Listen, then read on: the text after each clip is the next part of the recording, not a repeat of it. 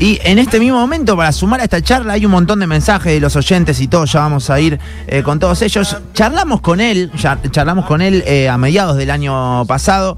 Bien. Somos recontra fans eh, en redes como creadores de contenido, nos parece el número uno, básicamente, eh, eh, por lo menos en el último tiempo. Y ya, si ponen YouTube, lo pueden ver. Está ella, el Moldavski, del otro lado, lo recibimos a ella. ¿Qué tal? Acá Nacho Moyano y Boeing y sus secuaces. ¿Cómo andamos?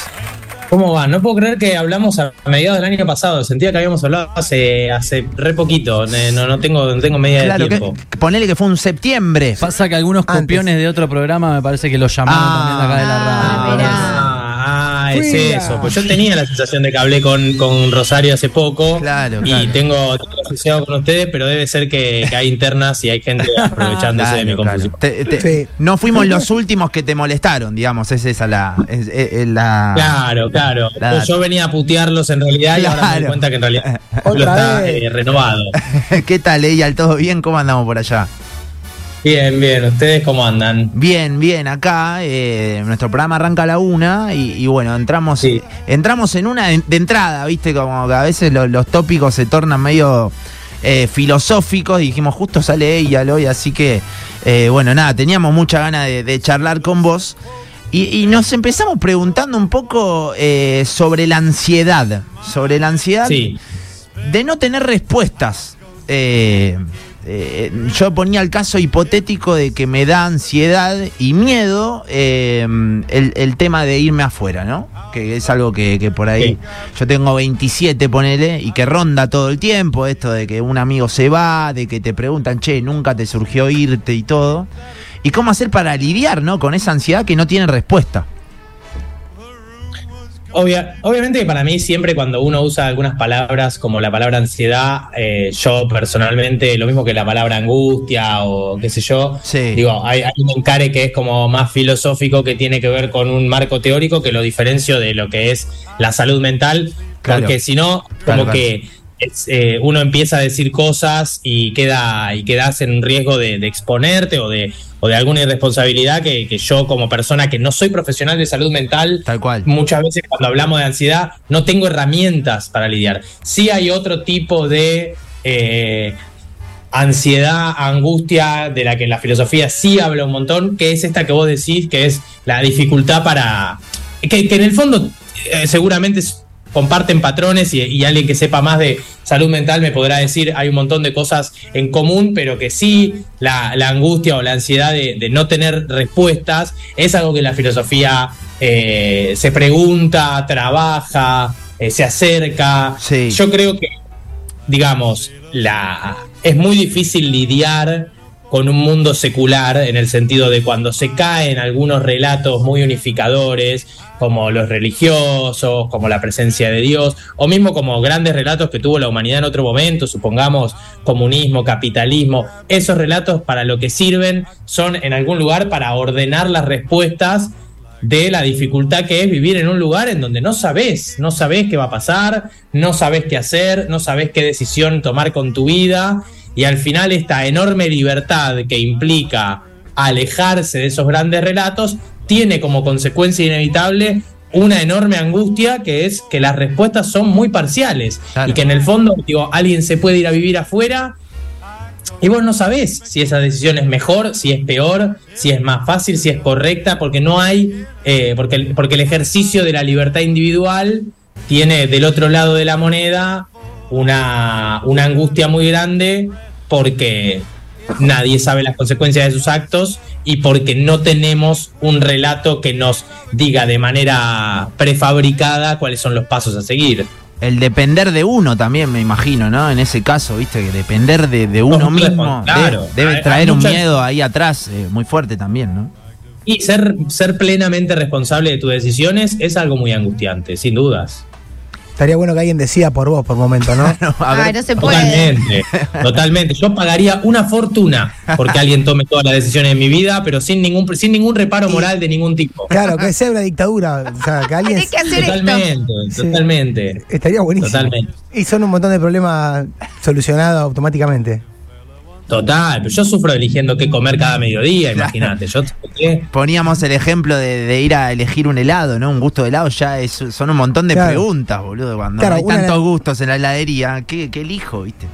Yo tengo una, un trabajo hecho sobre los helados, se los paso a compartir para que Dale. sirva porque, porque está muy mal trabajado el tema del helado en la sociedad y me parece que es una pena. En Rosario hay Eh, muy buen helado, ¿eh? Te, te lo... Y, Bueno, y cada dos cuadras bueno, hay una heladería. También.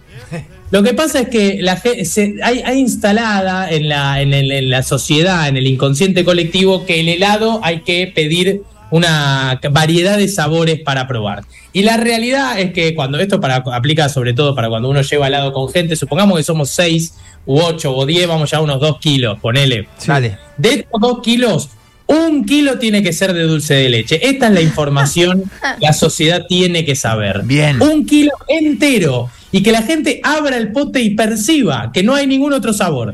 Porque uno está esperando los tres sabores. Y ¿sabes qué es lo que pasa? Te quedas sin dulce de leche. Y, en- y entre esos tres sabores que dan seis, cuatro son saldo.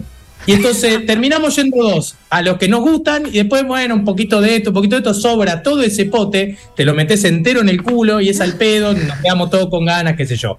Un kilo de dulce de leche granizado, chocotorta, Sí. el que te te con brownie, lo que vos quieras.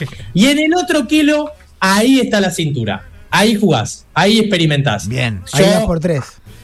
Vas por tres, te haces un banana split, algún chocolate, alguna cosa. Para mí, el concepto de el gusto para cortar, un invento de las heladerías para vender todas esas cosas que tienen. Y vos querés cortar, te tomás un vasito de soda, el helado es para comer helado, digamos, ¿no?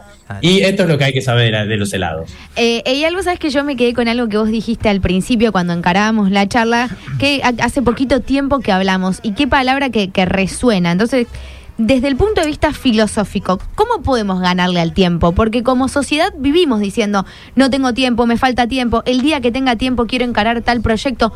¿Cómo podemos hacer para restarle o filosóficamente ganarle ese pensamiento?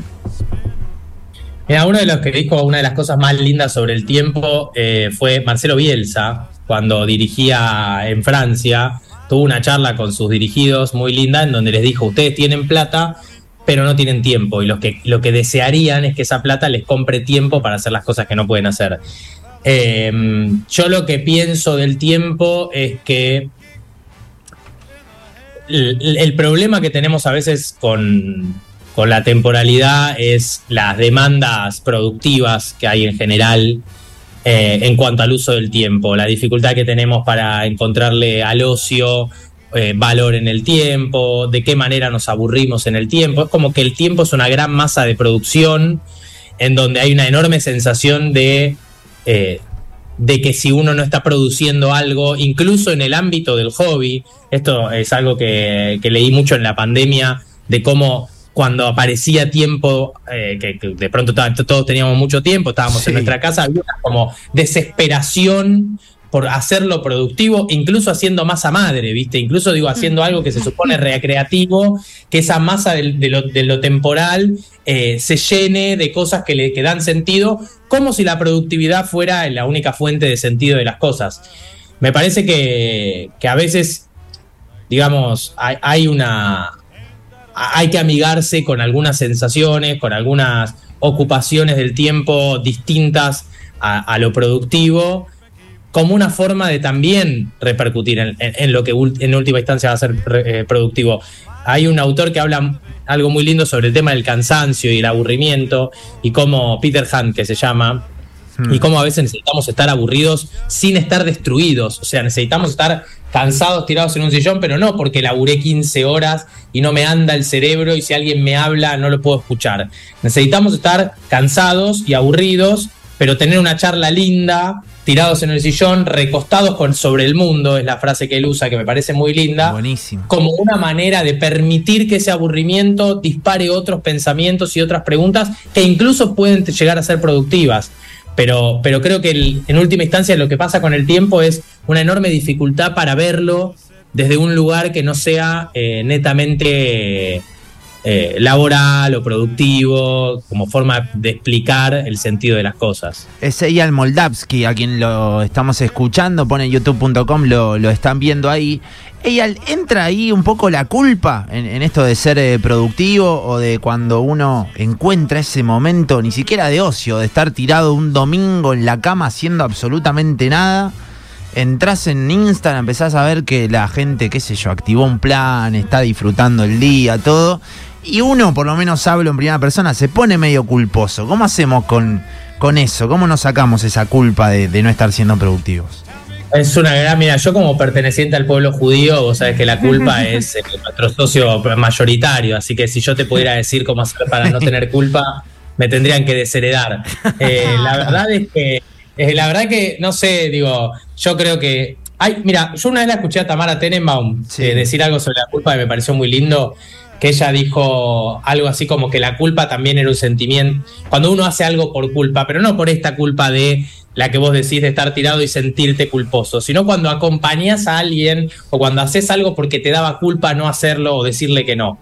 Esa culpa, dice ella, es una culpa interesante, porque eso qué es al final? Hacer algo por alguien que querés, ¿no? Hacer algo por otro. O sea, hago algo por culpa. Me da culpa decirte que no, entonces te acompaño a ver Sí. a 10 tipos recitando poesía, supongamos, ¿no? Sí, sí. Bueno, ella dice, no hay ningún problema con esa culpa, porque esa culpa es eh, vos haciendo algo por una persona que, que querés y es una expresión amorosa. Esa culpa es una culpa también del registro de correrse a uno y hacer algo por alguien. A mí me parece que si la culpa fuera ese, ese lugar, eh, sería muy linda, digamos, ¿no? Me parece un sentimiento casi noble hacer algo por otra persona y no por lo que yo quería, porque me parece que parte de- del amor y parte de vivir en comunidad es corrernos a nosotros del centro, Sí. pero después sí, la culpa de estar tirado en tu casa y creer que no deberías estar haciendo otra cosa, se parece mucho a lo que dijimos recién. Si uno no se puede permitir estar aburrido, hay algo del mundo que no está funcionando bien.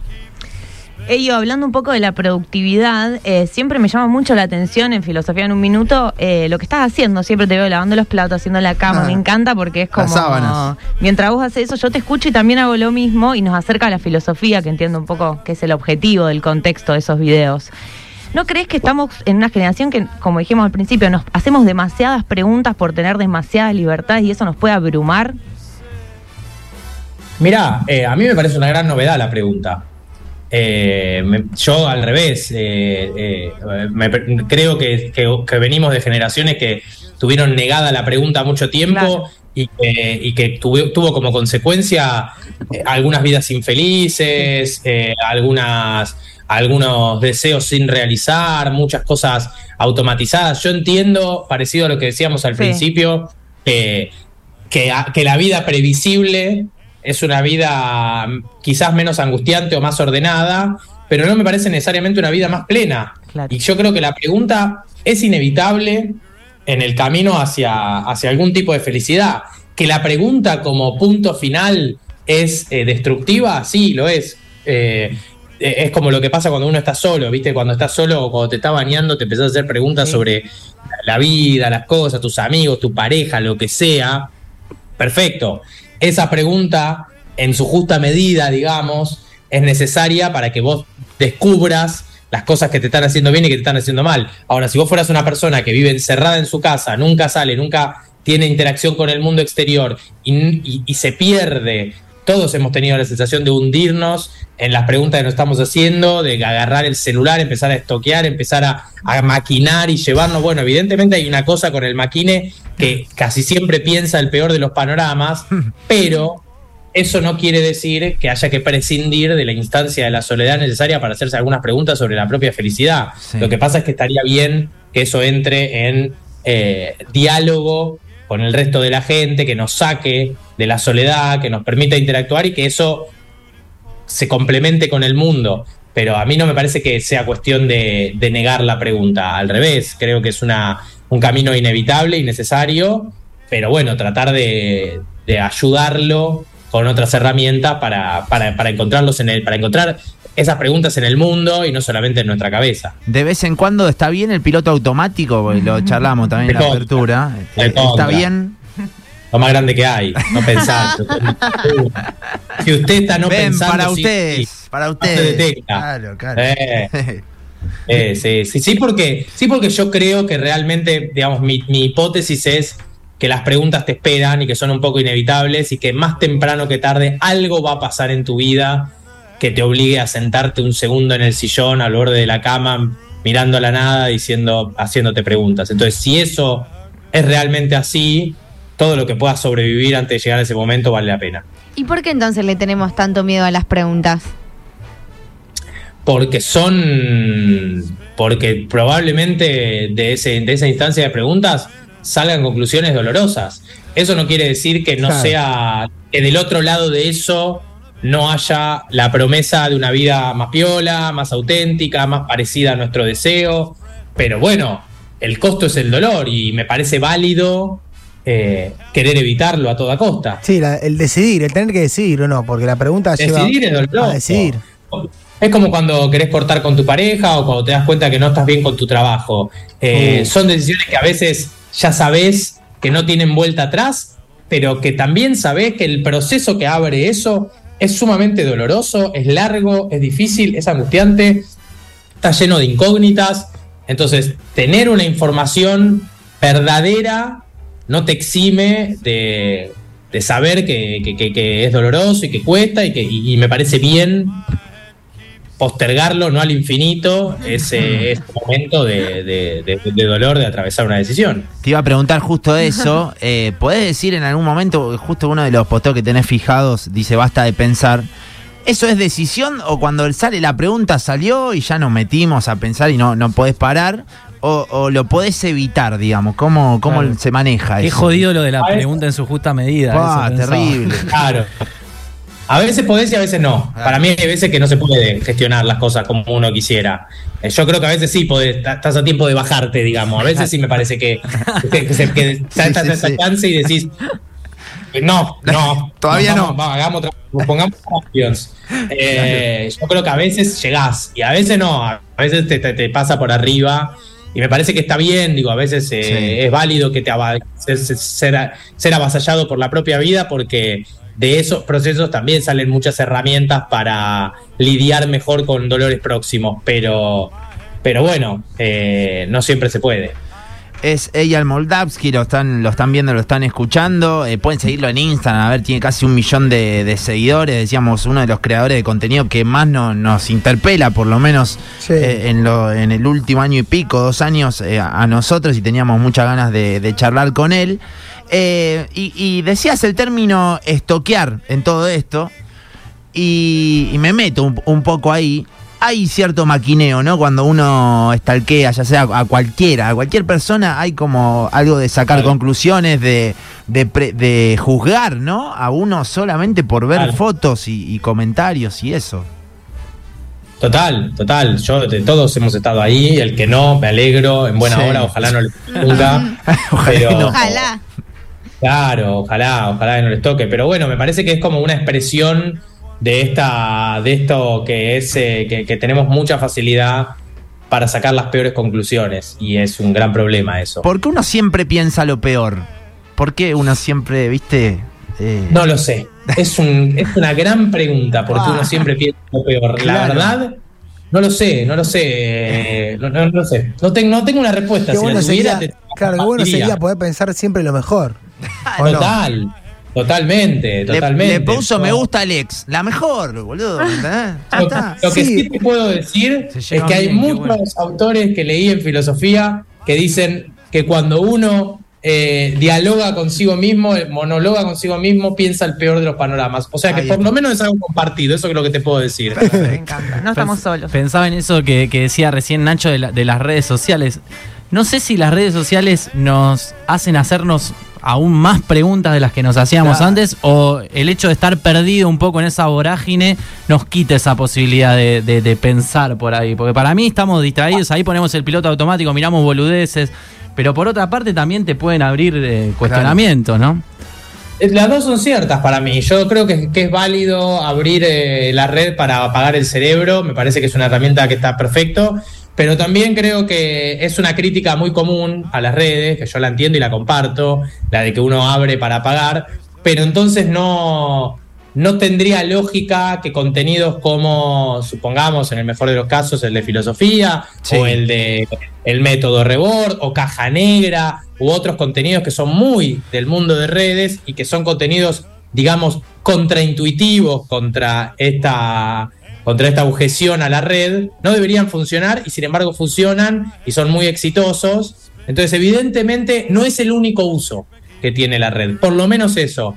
Y evidentemente esta misma gente que usa la red con ánimos de desconectarse, con ánimos de, de no pensar en nada, también tiene disponibilidad para cuestionarse, para pensar, para escuchar gente expresarse de manera larga, tendida y sin mucho, y sin mucho edición y, y- y velocidad. O sea que al menos hay que dejar un asterisco o dejar abierto un paréntesis para permitirse preguntar si hay otros Claro. usos también en esa misma red. Sí, y recién cuando decías desconectarse, digo, uno agarra la red para desconectarse y la red como, como función principal es intentar de que, Desconecta. de que vos no te desconectes de la red, ¿o no? O sea, es como que te metes en un mundo que no te va a permitir desconectarte. Bueno, que, que la red está hecha para, para hundirse en el vacío, perfecto. Pero me parece que incluso, incluso si fuera un gran plan maquiavélico del algoritmo, también descubrió que nosotros, eh, parte de quedarnos enganchados en la red, es eh, cruzarnos con videos que, que nos interpelen, que nos hagan pensar, que nos lleven a algún lugar distinto al de estar viendo un perrito reencontrarse con su amo, que está perfecto y yo lo hago. Eh, pero, pero bueno, digo, están las dos, están las dos. Eyal, bueno, ¿cómo viene eh, este año para vos? Eh, ¿cómo, ¿Cómo lo planificaste? ¿Algo estamos en piloto automático, digamos? ¿Cómo estás? Eh, no, estoy, no tengo idea, la verdad. Ojalá. Si yo supiera planificar, qué, qué exitoso sería. Me siento como cuando el Diego dijo qué jugador nos perdimos, ¿viste? Sí. Si no me hubiera drogado. Si yo planificara lo que estaría. Eh, no, no tengo idea, no tengo idea. La verdad es que volví hace poco de, de, de laburar una temporada en Uruguay con mi viejo y lo máximo que hice hasta ahora fue eh, agradecerle a mi casa tener una cocina porque estuve viviendo dos meses en una habitación de un hotel. Pero, pero fue un laburo muy lindo y no, en principio no, no tengo mucha planificación, tenemos algunas giras con el show con él y después veremos, veremos que, que ojalá que haya un montón de cosas novedosas, eh, pero, pero por ahora es lo que vemos. Che, vas a estar por acá en marzo, si no me equivoco. Obviamente Ah, sí, estás invitadísimo. Sí, es verdad, me, hiciste acordar. Ah, no sé si es fin de marzo o primera semana de abril. 31 de marzo. Ahí está. Perfecto. Bueno, ahí voy a estar en Rosario y ahí nos vamos a ver. Me vuelvo loco. Se nota que está en piloto automático, ya se había olvidado. Tenemos Rosario y tenemos Santa Fe después, así que tenemos las dos. Ahí Bien. va. Eh, si es día de semana, estás más que invitado. Estoy viendo acá viernes. Viernes. Estás invitado a la radio cuando, cuando tenga ganas, che. Bueno, si, si llegamos con el horario, me, me paso. Para mí un placer por fin conocernos en persona. Vamos. Hermoso. Digo, tanto que lo jodimos, viste. Claro. Vamos a conocer. Eh, Claro, hagamos la, la- la gran, la- hagámosla bien una vez. Claro. Y, y lo último, eh, en tus contenidos, por ejemplo, cuando estás cocinando, yo pienso, Sí. todos esos tomates, esas zanahorias que pelás, ¿después pasan a, a ser co- cocinadas o fue contenido del, video y van a la basura? No es una puesta en Hay escena. una teoría, hay una teoría que no sé de dónde salió, que es que, no sé, se armó una idea de que yo soy una especie de creador teatral que encontró en el uso cotidiano una forma de transmitir un contenido. Y yo lo que soy es una persona viviendo sola, sacándose encima cosas que, quiere, hacer- que no quiere hacer. Entonces, todo lo que vos ves que hago, lo hago. El Wow. plato que estoy lavando, termino de lavarlo y lo dejo a secar. La sábana que estoy doblando, la doblo y la guardo. Y el tomate que corto, lo corto y lo como. Buenísimo. O sea, todo lo real. No hay, no hay una propuesta visual. No hay utilería. pensada, curaduría. Claro, no, claro. claro. todo lo que estoy haciendo. Productividad. Ah, Me encantaría ver el crudo de todo eso, porque, o sea, ¿qué onda? Te Eh. pones a hablar y grabás mientras haces cosas. El crudo es buenísimo porque es un video de 8 minutos Claro. donde solo sirven 15 segundos. Entonces vos tenés un video de 8 minutos, Eso. un tipo limpiando toda la cocina y después agarro lo corto, uso 15 segundos y 7 minutos que lo borro. Claro, porque encima hay un ritmo, en tu relato del ritmo es, altísimo. Entonces, Taca, taca, taca, taca, yo siempre digo, "Har- hará muchas tomas, será un video larguísimo, ¿qué, Sí, qué carajo pasa? 15 ahí? tomas. Hasta que entra. Claro. Yo lo repito, me trabo, me trabo, me trabo, en un momento entra, termino de hacer el platito y me voy. ¿Sabes que lo pensaba en uno de los videos y digo, uy, no llega, no llega, no llega, no llega? Y sí, cerraba la De idea justo. ¿viste?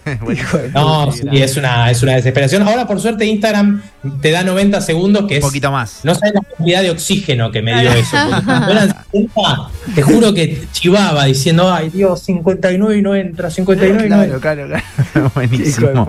Eyal, gracias, che, por, en serio, por este ratito y por siempre coparte eh, para, para charlar acá con Radio Boeing. Por favor, chicos, gracias a ustedes. Bueno, ojalá nos veamos pronto y si no, también nos vemos en el teatro o por ahí. Aguante. Aguante. Abrazo grande acá desde Beso, Rosario. Ahí estaba, eh, Eyal Moldavsky como para sumarse a, mm, a mambiar un poquito, che, con nosotros.